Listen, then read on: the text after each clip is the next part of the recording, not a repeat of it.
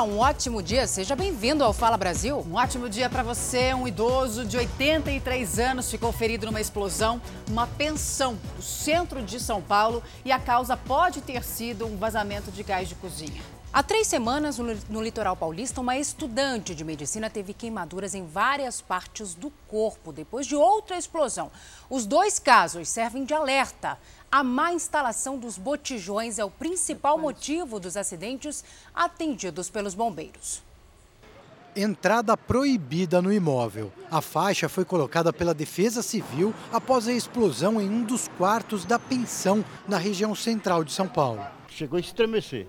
14 famílias moram aqui. A vizinhança se assustou com a explosão. O barulho parecia que estava caindo no telhado, parecia que era um trovão. No quarto onde aconteceu a explosão, vive um senhor de 83 anos de idade, que, segundo os vizinhos, costumava cozinhar neste cômodo e mantinha o botijão de gás na parte interna deste mesmo ambiente.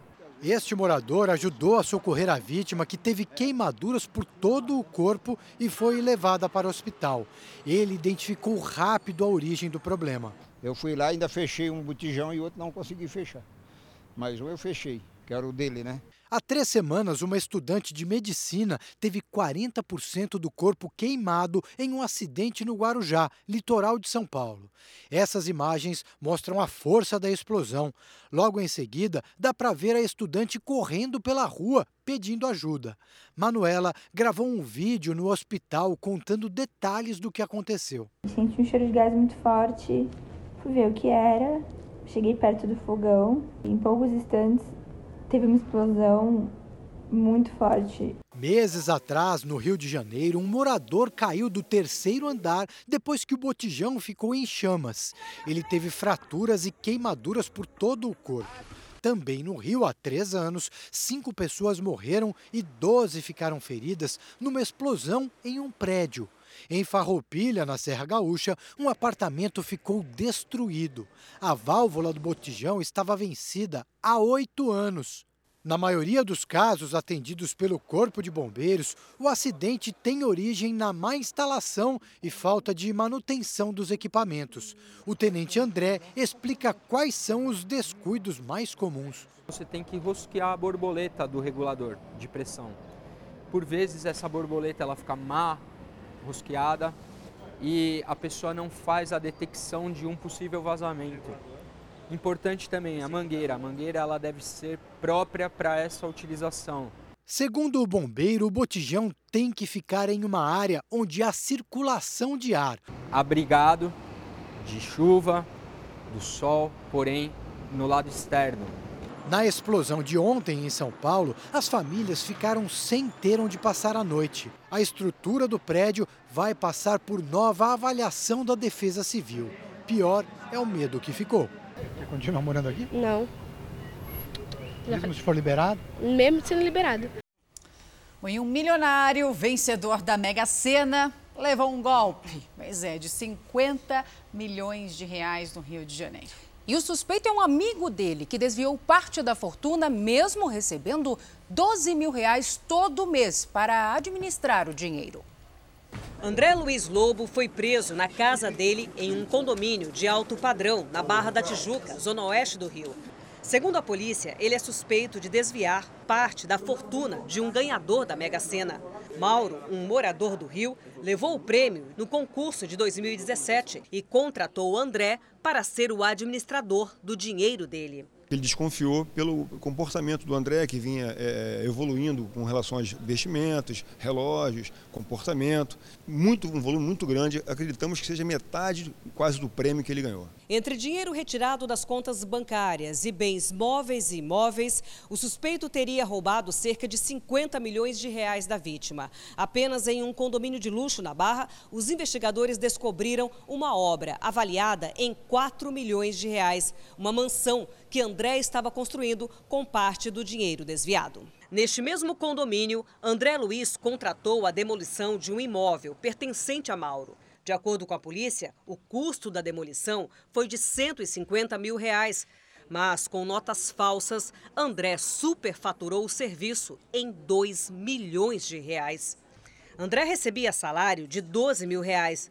A polícia acredita que parte do dinheiro roubado do milionário da Mega Sena esteja em contas no exterior. André estava com viagem marcada para Portugal no próximo sábado. Para os investigadores, se ele não fosse desmascarado a tempo, Mauro perderia toda a fortuna. André Luiz pode responder por evasão de divisas, estelionato, associação criminosa e lavagem de dinheiro.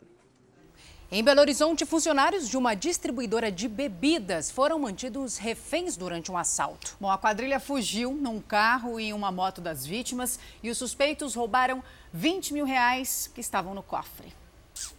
Era para ser uma comemoração entre amigos e colegas de trabalho. Foi um, um desespero doido. Parece virou um pesadelo uma hora para outra. Os cinco funcionários desta distribuidora de bebidas em Belo Horizonte foram assaltados. A festa estava quase no fim, quando os criminosos chegaram. Os funcionários foram levados lá para dentro, amarrados e trancados no banheiro. Na sequência, outros três criminosos chegaram. Enquanto as vítimas eram mantidas reféns, os bandidos faziam uma limpa na empresa. Eles reviraram gavetas, armários, quebraram a fechadura e arrombaram a porta desta sala, onde encontraram um cofre e levaram cerca de 20 mil reais. Os assaltantes também roubaram os reféns. As vítimas ficaram com a marca das fitas nos braços. A todo momento, elas foram ameaçadas. Isso fechava a porta, abria, ameaçava, é, puxava o gatilho de, de revólver. A gente só escutava só os revólver gatilhando. Um gritava para matar, para matar, que se não, não entregasse nada ia todo mundo. Os assaltantes ainda pegaram diversas bebidas do estoque, destruíram o alarme e fugiram. Os reféns conseguiram sair da sala, onde ficaram por cerca de 20 minutos. Correram até esta janela e gritaram por socorro. O vigia que trabalha em frente ouviu o pedido de ajuda e chamou a polícia. Segundo a polícia, os cinco homens estavam encapuzados e usavam luvas. Apenas um deles estava armado. A suspeita é que eles conheciam a rotina dos empregados e dos patrões. Esses eh, elementos chegaram a citar o nome de pessoas que estavam, que trabalham, que gerem a empresa.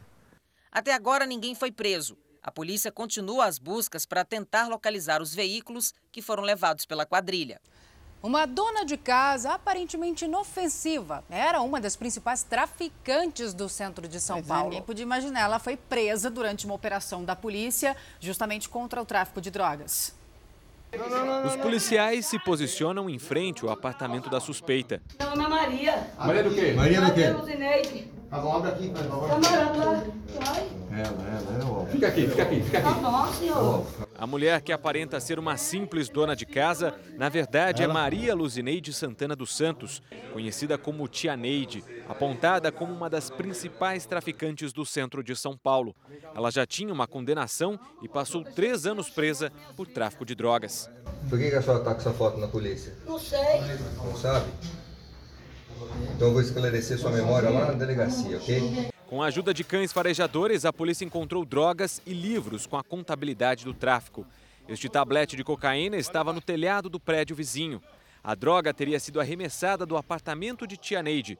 A filha dela também foi presa em flagrante por ter dito à polícia que era a dona do entorpecente. Ela não é uma microtraficante, ela é uma grande traficante que foi presa. Apesar do, daquela aparência frágil dela, ela é uma traficante perigosa. A captura de Luzineide foi um dos oito mandados de prisão temporária cumpridos pela polícia na Operação Braço de Ferro. Um dos presos usava este drone para entregar drogas e celulares em presídios. A pasta base da droga vendida pelos criminosos é importada da Colômbia. Ela chega ao centro de São Paulo já transformada em crack. Durante as investigações, a polícia descobriu que a principal facção criminosa do estado teria comprado de pequenos traficantes mais de 50 pontos de droga no centro e em outras regiões uma favela aqui em São Paulo, que o crime organizado, por 400 mil reais, ele comprou todos os pontos, micro, micro pontos de venda de drogas. Eles afastaram toda e qualquer concorrência que podia haver nessa comunidade. Uma casa comum, aparentemente acima de qualquer suspeita, servia de base para o plantio refinado de pés de maconha no litoral de São Paulo. É, até o sistema de canalização do imóvel foi criado pensando nessa produção da droga. A casa alugada há pelo menos um ano funcionava como estufa para os pés de maconha. Dezenas, quiçá centenas de, de, de maconha além de, além de, além de porções já embaladas e preparadas para venda. Cada cômodo do imóvel em Praia Grande, no litoral de São Paulo, era destinado a um processo diferente da produção. Apesar do espaço adaptado, a estrutura do grupo era sofisticada. As paredes eram revestidas de alumínio. Cada ambiente recebia um tipo de iluminação e era mantido na temperatura adequada para cada estágio de cultivo dos pés de maconha. Até um sistema de canalização foi criado para impedir que o cheiro da droga fosse percebido. Aqui no corredor, parte do, do, da parafernália montada para para o cultivo. Segundo cômodo agora com luz, igualmente adaptado. Até adubo, adubo, terra, pessoal bem empenhado aqui na, no cultivo. Segundo a polícia, pelo menos 300 pés de maconha foram encontrados na casa. Com todo esse sistema sofisticado, a droga ganhava um status diferente no tráfico e era vendida por um preço maior. Os investigadores apuraram que um grama desse tipo de maconha chegava a custar até 15 reais. A droga plantada no litoral abastecia o tráfico na região do ABC Paulista. Os responsáveis pelo esquema, dois homens e uma mulher, estavam na casa e foram presos em flagrante. Os materiais e um carro foram apreendidos. Daiane Ferreira Silva, Fernando de Moraes Silva e Moacir Santos de Oliveira vão passar por audiência de custódia nesta sexta-feira. Segundo a polícia, Moacir já tem condenação por tráfico de drogas. A polícia é suspeita de outros envolvidos e deve chegar até eles a partir da prisão desses três. Em janeiro, foi preso uma quadrilha de estelionatários suspeita de dar um prejuízo de 200 mil reais em golpes em agências bancárias. Este é o momento da chegada da quadrilha à delegacia. Franklin de Paula Silva Ramos, Iremene Silva Carvalho, Jerônimo César Silva de Souza e Wagner Bezerra da Silva foram presos em flagrante. O grupo estava com mais de 10 cartões de débito, cinco telefones celulares, documentos falsos e cheques sem fundo, no valor de 30 mil reais. Eles são acusados de aplicar golpes em agências bancárias privadas do Rio de Janeiro. A quadrilha foi presa quando tentava fazer mais um saque em São João de Miriti. Há três meses, os criminosos praticavam um novo golpe na praça. Um dos integrantes simulava um depósito em cheque em um banco da região. No dia seguinte, a mulher retornava se passando pela sócia da empresa com documentos falsos. Ela ganhava a confiança do gerente e chegava a sacar até 6 mil reais em dinheiro. Os alvos foram instituições financeiras das regiões Norte e Central do Rio de Janeiro e também agências da Baixada Fluminense. A estimativa é que os bancos tenham tido um prejuízo de 200 mil reais. Os suspeitos vão responder por formação de quadrilha, tentativa de estelionato, falsificação e uso de documentos falsos. Somadas as penas, podem chegar a 20 anos de prisão. Quase 10 mil garrafas de uísque falsificado foram apreendidas em um caminhão na BR-116, na Bahia. O motorista, um homem de 58 anos, tentou enganar a polícia, mas acabou preso. Ele disse aos policiais que estava levando sal da cidade de Mossoró, no Rio Grande do Norte, para São Paulo. Mas ao verificar a carga, os agentes federais encontraram 800 caixas de uísque atrás das caixas vazias para transporte de frutas. O homem contou que pagou 500 reais para um outro motorista ir na frente e se informar se havia policiamento no caminho. Ele foi preso e encaminhado para a delegacia. Bom, as festas de fim de ano estão chegando, aqueles produtos mais em conta, baratinhos, são uma tentação né, na hora de comprar os presentes, mas todo cuidado é pouco, aquele famoso ditado, o barato sai caro. Todo mundo Tem quer que prestar prestar atenção. né? Verdade. A região do Brás, em São Paulo, uma das mais procuradas de todo o país para as compras de fim de ano, também é uma das que mais vendem produtos falsificados. Atenção, só nesta semana, 30 toneladas foram apreendidas. Nesta semana, várias lojas foram fechadas. É um comércio proibido, mas funciona em plena luz do dia e continua mesmo com a fiscalização. Fomos com uma câmera escondida no Brás. Uma tenda vendia óculos falsificados por 10 reais cada. Sem saber que estava sendo gravada, a comerciante me deixa experimentar. Eu pergunto sobre a qualidade dos produtos. Eles têm alguma proteção? É. É tanta oferta de presentes baratos que é fácil encontrar consumidores que já compraram produtos piratas. Na rua a gente encontra um preço mais em conta do que nas lojas, né?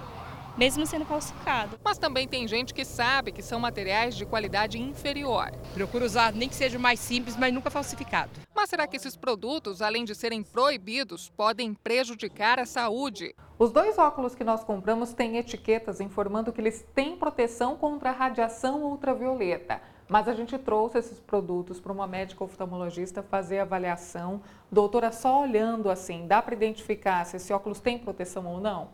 Infelizmente, não é possível, tá? É, essa checagem só é possível ser feita através de pelo menos uma fonte de radiação ultravioleta e tem aparelhos específicos para você medir o bloqueio. A gente comprou um óculos para criança também. Nesse caso específico, pode provocar algum problema grave para uma criança? Então, para criança, eu acho que assim, o que a gente tem que lembrar é que a exposição à radiação e suas consequências elas são é, acumulativas. Então não é porque você tem só uma exposição aguda na vida adulta que você necessariamente vai ter problema.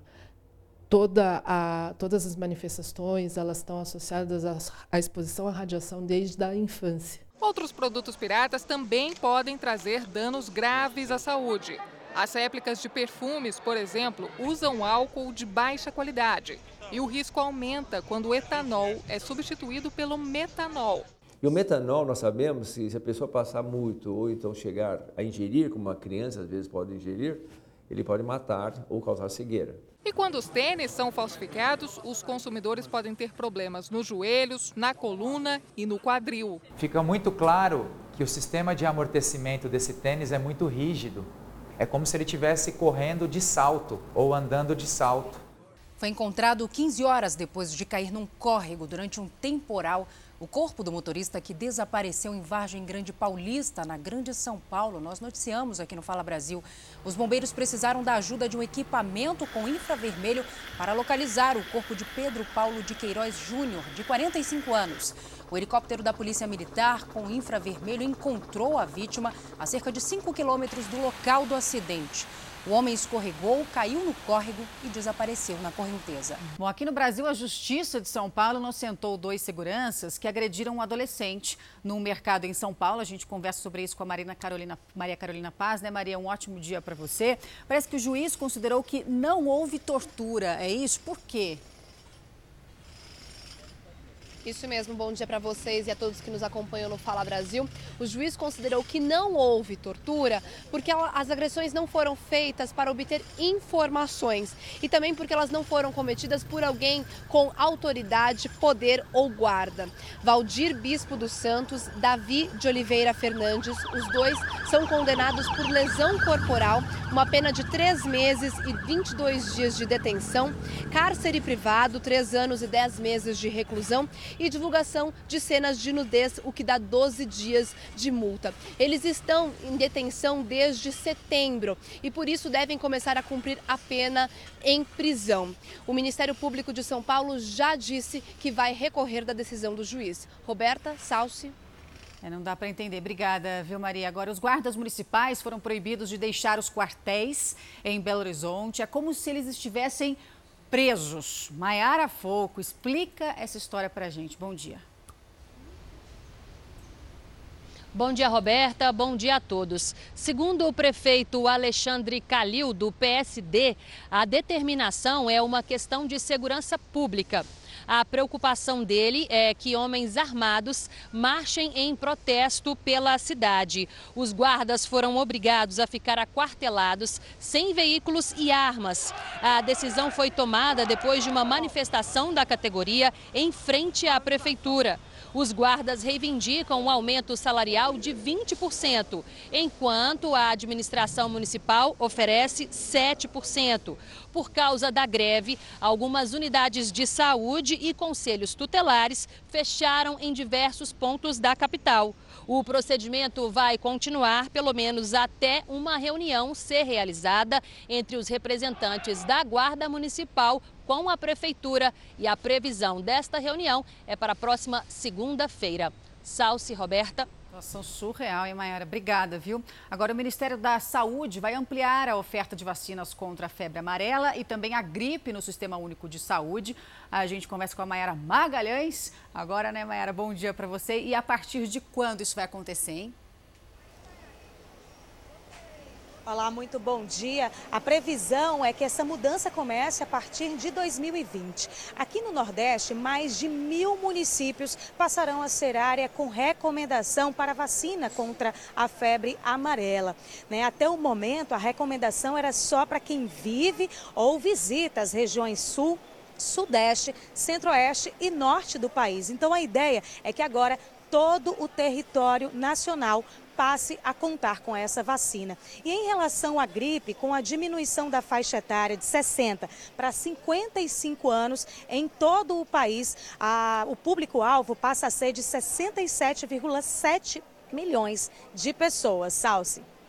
Agora é o Mundial de Clubes da FIFA. É, o Bruno Piscinato traz para a gente notícias do Flamengo, que embarca hoje para Doha, no Catar Bruno, bom dia para você. Dia. E a torcida do Flamengo, vai acompanhar o time até o aeroporto de novo? Bom dia, meninas. Com certeza a gente vai ver de novo o Aeroflá, como é. eles chamam, né? Aquela movimentação nas ruas cariocas. É, e o Flamengo embarca hoje às quatro e meia da tarde e amanhã o time já começa a preparação com um treino leve no Catar.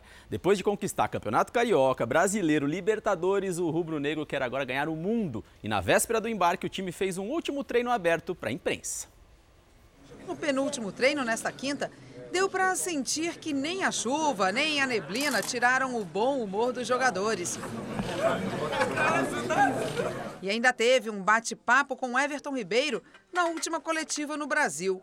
Ele demonstrou uma certa preocupação com o fuso horário. Afinal, são seis horas a mais no Catar. Realmente atrapalha um pouco a noite de sono, mas vamos nos preparar bem. Lá tem uma estrutura é muito boa. E essa adaptação aí ao fuso horário vai ter que ser rápido. O Flamengo chega dia 14, dia 17, já tem jogo pela semifinal contra o Al Hilal.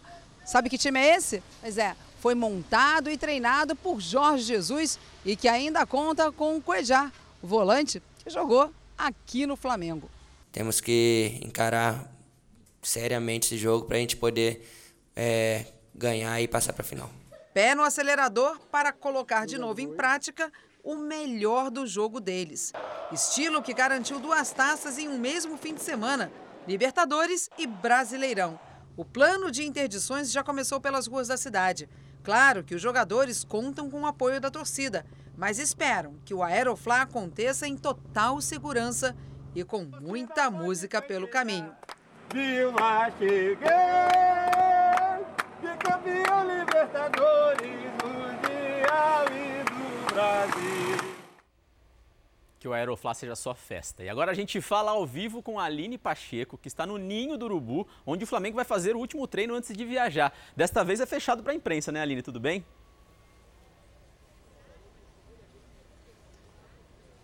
Oi, Bruno, bom dia para todo mundo. Fechado, assim como essa rua aqui já está toda interditada, mas mesmo assim, olha só, torcida já chegou aqui, Jorge Jesus está a postos, tem a torcida do Passando Mal já com remédio, até São Paulo, ó, virou, tá vendo?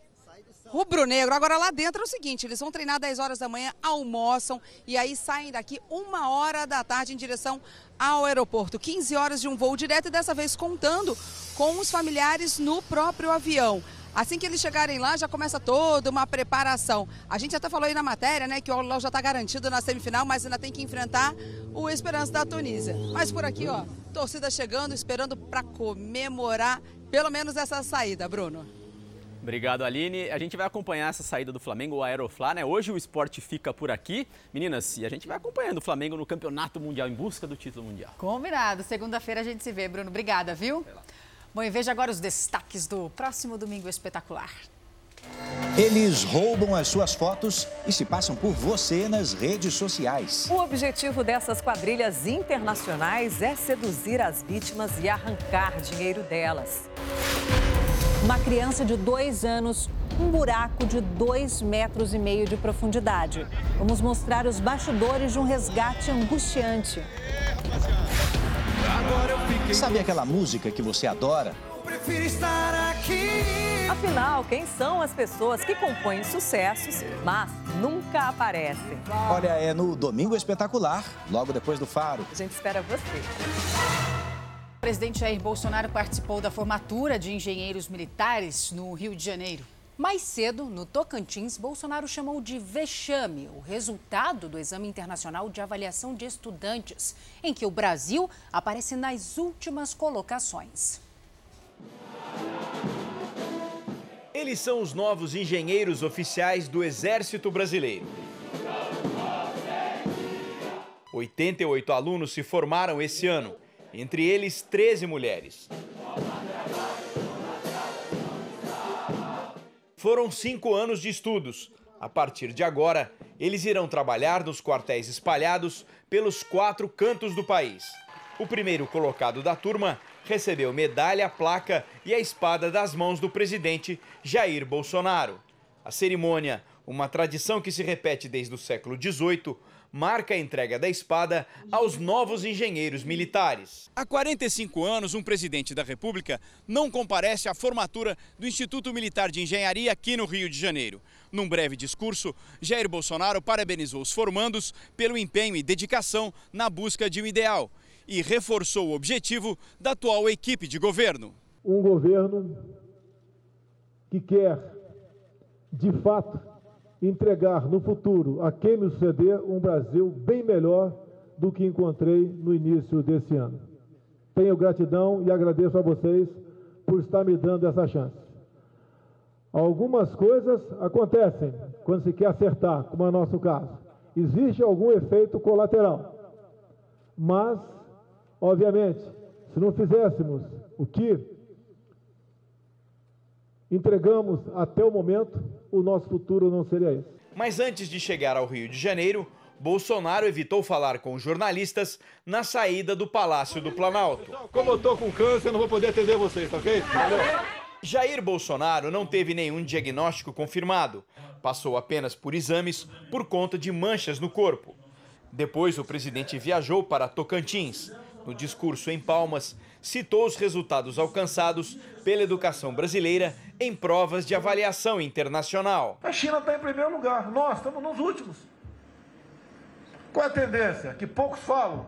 Tem vergonha de falar porque, ó, oh, é de respeito. Não é de respeito, é uma realidade. São melhores, vão viver melhores. Nós somos os últimos, o último aqui na América do Sul. Doutor Pacheco, temos algum prêmio Nobel no Brasil? Tem. Entre as 200 melhores universidades do mundo, tem alguma brasileira? Não tem. São um vexame. E atenção, você que quer realizar o sonho da casa própria e pretende tentar um financiamento. A Caixa Econômica Federal anunciou uma nova redução nas taxas de juros, também no cheque especial. A gente vai conversar agora com a Renata Varandas. Renata, bom dia para você. Qual é essa nova taxa para as linhas de crédito da casa própria? Oi meninas, bom dia. Pois é, caiu de 6,75% para 6,5%, mas a TR que hoje está zerada. Ou seja, o que significa uma redução aí de 0,25%. Lembrando que essa nova taxa só vale para contratos assinados a partir de segunda-feira. E o cliente tem que ser correntista da Caixa e também aderir a alguns produtos do banco. Tem também redução nos juros do cheque especial. Caiu de 4,99% para 4,95% para aqueles clientes que têm produtos contratados. Já aqueles que são apenas correntistas, caiu de 8,99% ao mês para 8% ao mês. Essas novas taxas de juros passam a valer a partir do dia 2 de janeiro. O anúncio da Caixa veio logo depois que o Banco Central anunciou a redução da taxa Selic, que é a taxa básica de juros, para 4,5%. Roberta e Salsi. Bom, Renata, Caixa vai liberar também, né, a partir da próxima sexta-feira, no dia 20, o saque adicional de até 998 reais do Fundo de Garantia. Agora, quem é que pode sacar? Explica pra gente essas regrinhas. Sim, é isso. O saque pode ser feito por aquele trabalhador que até o dia 24 de julho deste ano tinha no máximo 998 reais na conta do FGTS, ou seja, um salário mínimo. Quem já retirou os 500 reais pode voltar na Caixa Econômica para tirar os 498 reais restantes. Esse limite vale para cada conta do FGTS. Por exemplo, se você tem uma conta ativa e outra inativa, no total vai conseguir sacar aí quase R$ mil reais. A lei permitindo esse saque adicional foi sancionada ontem pelo presidente Jair Bolsonaro. Roberta e Salsi carros de luxo, um avião e obras de arte foram apreendidos durante uma operação policial em Goiânia. A investigação é para apurar o desvio de mais de 50 milhões de reais de um hospital particular que atende servidores públicos e que já teria causado a morte de uma pessoa. Os carros apreendidos, muitos de modelos de luxo, lotaram a frente da Secretaria de Segurança Pública. Também foram apreendidos um avião que estava no aeroporto de Goiânia e obras de arte valiosas. Tudo para tentar recuperar o dinheiro desviado, pelo menos 50 milhões de reais. Eu não tenho dúvida nenhuma que esse valor é muito superior. À medida que a gente for avançando nas investigações, nós vamos é, detalhando. Foram cumpridos mandados de busca e apreensão nas casas de ex-dirigentes do IPASGO, o Instituto de Saúde dos Servidores Estaduais em Goiás, e de diretores do Instituto Goiano de Oncologia e Hematologia.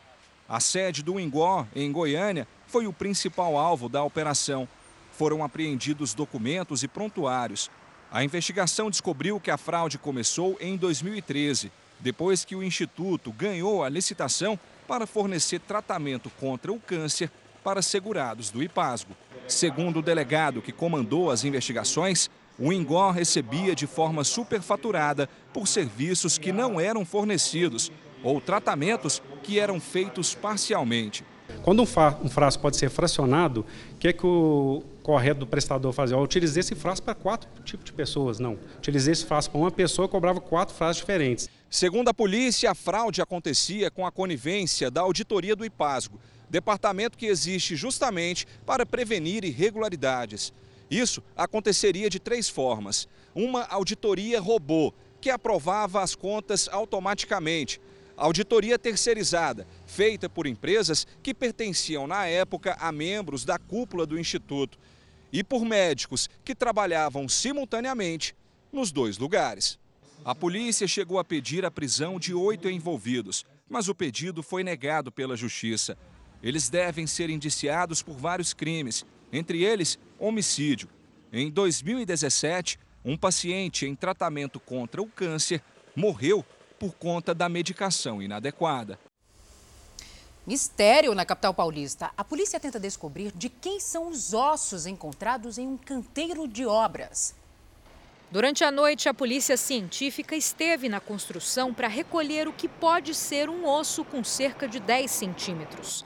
O material foi levado para o IML da Zona Sul. O exame vai indicar se esse objeto é mesmo um osso e, se for, se é de um humano ou de um animal. Através do DNA, vai dar para saber também a idade aproximada do objeto encontrado. Quando os funcionários da obra começaram a escavar o terreno dessa construção, descobriram seis ossadas. Segundo a assessoria da construtora que comprou o terreno, antes o lugar era a casa de uma família. Os ossos foram encontrados perto de um muro e uma rampa para entrar no prédio. A polícia disse que algumas ossadas estavam com marcas de tiro e cobertas com um pó branco que parece ser cal. Durante a gravação de uma reportagem para o Cidade Alerta, nossa equipe foi abordada por um delegado e proibida de gravar. Então agora eu estou determinando que vocês se identifiquem. O repórter Bernardo Armani e a equipe dele tiveram que entregar os documentos pessoais para a polícia. Eles foram ameaçados. Então eu, eu termino o trabalho para o 36 Distrito Doutor, Policial. O senhor fica à tá? vontade tá? para fazer, tá, não posso impedi-lo. É desobediência tô... e contravenção penal. Tá? Se você Bom, me posso pedir, posso pedir autorização fornecer, então? Não, se você me não? fornecer tá seu bom. documento de identidade agora, a gente pode resolver isso. Tá bom. Senão você vai ser conduzido para tá o 36. A equipe de reportagem entregou os documentos, a polícia fez cópias e todos foram liberados para continuar a cobertura. De acordo com o inquérito, no primeiro momento a construtora achou que fosse um cemitério clandestino. Mas existe a possibilidade também de que as ossadas façam parte de um sítio arqueológico.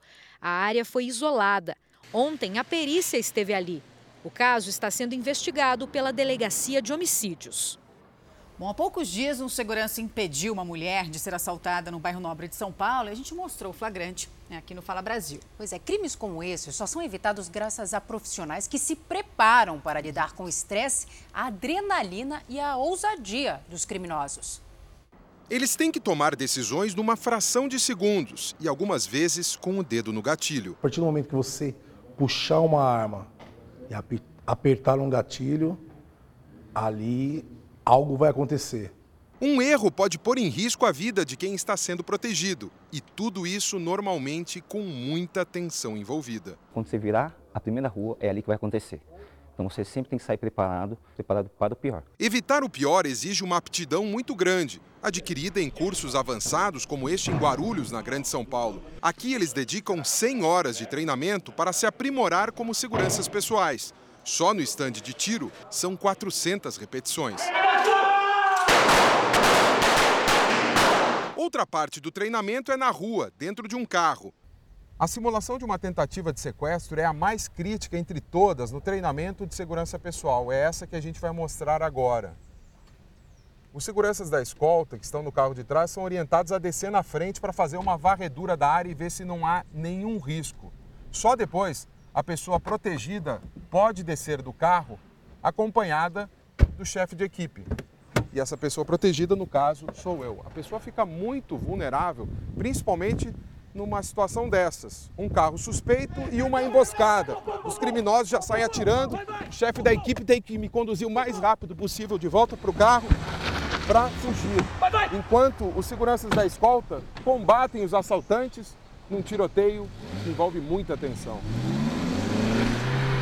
O sucesso da ação depende de uma percepção muito grande do ambiente. A partir do momento que você viu um carro estranho, você viu o desembarque, pessoas, então automaticamente você tem que desenvolver uma técnica, ter percepção e, além disso, uma pronta resposta rápida. Foi exatamente o que fez um segurança na zona sul de São Paulo, resposta rápida e eficiente, como mostra este vídeo de uma câmera de monitoramento. Ele percebeu que este homem disfarçado de entregador era um assaltante. Na hora em que o criminoso desceu da moto e foi em direção à vítima, ela correu e a reação do segurança foi imediata. Tiros que mataram o criminoso. Isso demonstra para nós que aquele profissional de segurança ele estava devidamente treinado e preparado para aquela ação. O vice-presidente da Associação Brasileira dos Profissionais de Segurança Pessoal admite que ainda falta mais qualificação nesse mercado. Muitos deles, por questão financeira, não conseguem fazer uma especialização e se preparar para o mercado.